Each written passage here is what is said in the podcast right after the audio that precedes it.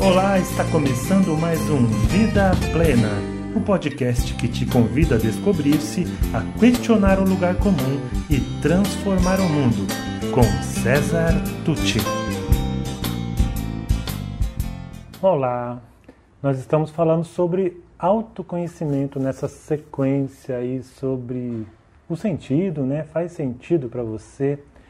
E conversamos ontem sobre a Sabrina, sobre ela numa entrevista de emprego, sobre como ela começou se comparando com os outros e por isso ela se sentiu menos que todo mundo que estava ali. E na hora dela falar, ela nem soube vender seu peixe, ela estava enfraquecida pela própria, digamos, baixa autoestima que ela apresentou naquele momento. Bom, é, não sei se você já passou pela experiência de alguém dizer para você, ou você no momento de, de de nervoso, ali de estresse, falar para a pessoa: quem você pensa que é? A gente às vezes fala isso, né, no momento de raiva, quando alguém nos diz algo que nos ofende, e a gente fala: quem você pensa que você é para falar assim comigo? Mas aqui é diferente, aqui eu estou perguntando para você: quem você pensa que você é? Né? Depois do que nós já conversamos em outros vídeos sobre como a maneira como você vê afeta a forma como você atua e, e afeta os resultados que você obtém, juntando com o que a gente disse na última conversa sobre se comparar, sobre não assumir a própria história, sobre não ser você mesmo, tentar fingir, parecer ser outra pessoa, tudo isso se junta agora, porque tudo isso é parte do que você pensa que você é. E como você pensa que você é vai fazer toda a diferença. Bom, é, uma coisa importante que eu acho dizer é a gente não se iludir, porque sim, no mundo que nós vivemos, o que nos chama a atenção primeiro são as aparências. Né? É, então, é comum que a primeira impressão que a gente tenha das pessoas seja influenciada pela aparência dessa pessoa, pelo que ela demonstra. Mas isso é muito raso, né? Isso é ficar na superfície. Estava é, lendo outro dia uma comparação das pessoas como cebolas, né? Você já viu uma cebola? Já descascou uma cebola? Primeiro, a, a cebola é feita por camadas, né? Então, a primeira camada é a casca. Algumas são roxas, outras são brancas, outras são meio amarelo mais claro, amarelo mais escuro, mas é sempre a aparência, né? O que o sabor, a essência dela está lá dentro. E ok, como eu disse, é natural que o primeiro impacto seu em relação a uma pessoa seja pela aparência. Mas é uma baita sacanagem se você ficar só nesse nível, e uma baita sacanagem com você mesmo se você começar a se julgar por esse nível da dimensão ser sua. Né? Então você se achar menos porque você não tem a altura X, ou porque você não tem o seio grande, não tem é, é o bumbum tão empinado quanto você gostaria, ou porque você não é forte, ou, ou, porque você é gordinho, ou porque você é moreno, ou é loiro, tem cabelo liso ou cabelo não liso, enfim. Então, é importante, é, é meio óbvio isso, né, quando a gente já tem uma certa maturidade, mas quando a gente está numa certa fase da vida, em que a gente quer ser aceito pela tribo, e na juventude é muito forte isso, a gente quer ser aceito pelas pessoas, então a gente acaba querendo se sujeitar àquilo que, digamos, são os padrões colocados. Então, o padrão é esse. Né? É, pode reparar, embora vocês sejam jovens, mas observem grupos de jovens, quando eles saem, vão no cinema, no shopping, você vai observar o mesmo tipo de, de blusa, as cores são parecidas, a mesma sainha da época, ou a mesma bermuda da moda da época. É, é normal numa certa idade isso. O que não é normal é a gente seguir assim. A gente aos poucos vai assumindo quem a gente é, assumindo os nossos gostos, aquele que fica bem para mim, não necessariamente o que, é o que o grupo deseja, né? Isso também é ser autêntico, é ser é, singular.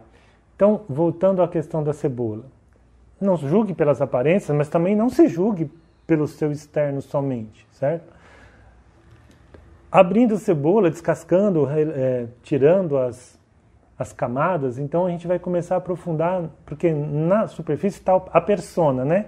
Persona, personalidade, lembra teatro, né? Persona, que na Grécia Antiga chamavam uh, as personagens, tinha até aquela cara do teatro com a carinha para cima, o sorriso para cima, o sorriso para baixo, né?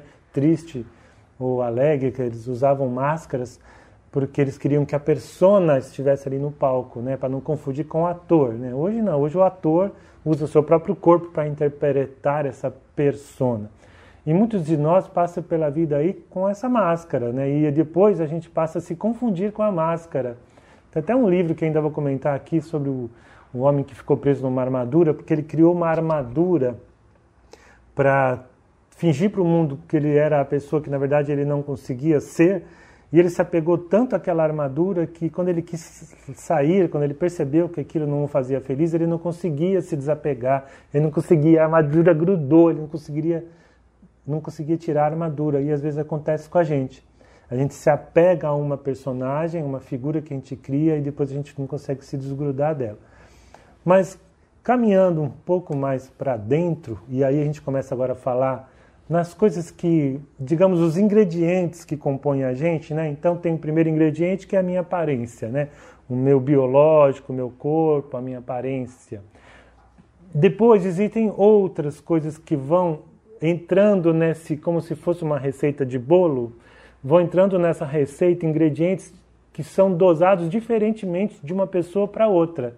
Né? A gente acaba entrando, por exemplo, numa segunda camada, poderíamos falar dos, dos tipos como comportamentais, o comportamento, que eu vou explorar também no próximo episódio, tá? Mas falando aqui de uma maneira mais, mais genérica, assim, mais superficial. É, tem pessoas que são mais extrovertidas, por exemplo. São mais falantes, né? Elas buscam energia delas no externo. Elas pensam alto, elas querem estar com as pessoas e logo já falam o que elas estão pensando, o que elas estão planejando fazer. Elas elas normalmente são mais, digamos, populares, né, porque as pessoas, os grupos acabam valorizando esse tipo de pessoa. E aí, se você for do tipo introvertido, que busca sua energia mais no seu interior, é mais pensante, gosta mais de elaborar mais antes de expor o que você está pensando, o que você está planejando, e você começar a se comparar, falar, poxa, ele que ganha todas as meninas, ou ela que faz amizade com todo mundo, porque é, fal é falante, é extrovertida, parece mais, o professor valoriza mais, então eu tenho que ser assim. Ok, você vencer uma certa timidez, uns certos bloqueios, ok, porque você tem que saber se expressar. Mas é, você tentar ser um extrovertido que você não é, talvez vai fazer você, aí sim, perder a sua força. Porque Existe até um outro livro, eu vou aqui falar de alguns livros algumas vezes, é, se eu não me engano o nome é O Poder dos Quietos. Depois eu vou pesquisar e vou pôr nos comentários aqui na descrição, que fala sobre as pessoas que são introvertidas e que elaboram mais interiormente, mentalmente as suas coisas, o quanto elas têm importância num grupo também. Porque no fundo todos têm importância, cada um do seu jeito. Outra coisa, tem gente que gosta de levar a vida toda metódica, planejada, então já acorda com o dia planejado, vou fazer isso, vou fazer aquilo, que tem realmente certas vantagens. Mas já tem gente que gosta de. tem um planejamento mínimo, mas gosta da coisa mais à vontade. Né? Numa viagem, por exemplo, no primeiro caso, ele vai planejar onde ele vai passar, o que, que ele vai visitar, quanto vai custar cada ingresso, ele já planeja tudo, ele já sai daqui com tudo planejado, o que ele vai fazer lá onde ele está indo. Já a outra pessoa do outro tipo, ela gosta de chegar, claro, conhece minimamente, mas bom, hoje eu estou com vontade de ir no museu. Não, hoje eu estou com vontade de vamos andar, hoje nós vamos ficar no barzinho.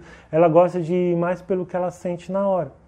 E também as pessoas, tem pessoas que para tomar uma decisão, elas procuram saber todos os detalhes, as informações sobre aquilo. Outras, elas vão meio pela intuição, elas vão um pouco mais pelo, pelo emocional, pelo que elas estão sentindo na hora, enfim. Cada um tem um jeito de ser e em doses diferentes. Ah, se fosse uma escala, um é extrovertido no, no, no grau 9, o outro é extrovertido no grau 3. E essa que eu chamo de equalização que vai se fazendo vai tornando cada um único e todos igualmente importantes. Então hoje eu abordei isso bem superficialmente, amanhã eu vou falar de uma das formas de você se avaliar. Eu quero saber como você se enquadra nesse modelo que eu vou colocar aqui amanhã. Para você ir começar nesse exercício de se analisar e pensando como você é, para pensar no que, que você vai trabalhar, o que você quer estudar, o que você pretende fazer na vida, o que você pretende deixar de legado nessa vida, qual o seu valor, a sua importância, a sua real contribuição, tá bom? Então amanhã a gente se encontra, continua esse assunto. Obrigado e até mais. E se você gostou desse podcast, conheça mais sobre o meu trabalho pelas mídias disponíveis em www.cesartucci.com.br. Sou especialista em desenvolvimento humano, autor do livro Faz Sentido para Você? Criador do projeto Educar para a Vida Plena e acredito que juntos podemos construir o mundo melhor que tanto desejamos. Obrigado e até mais.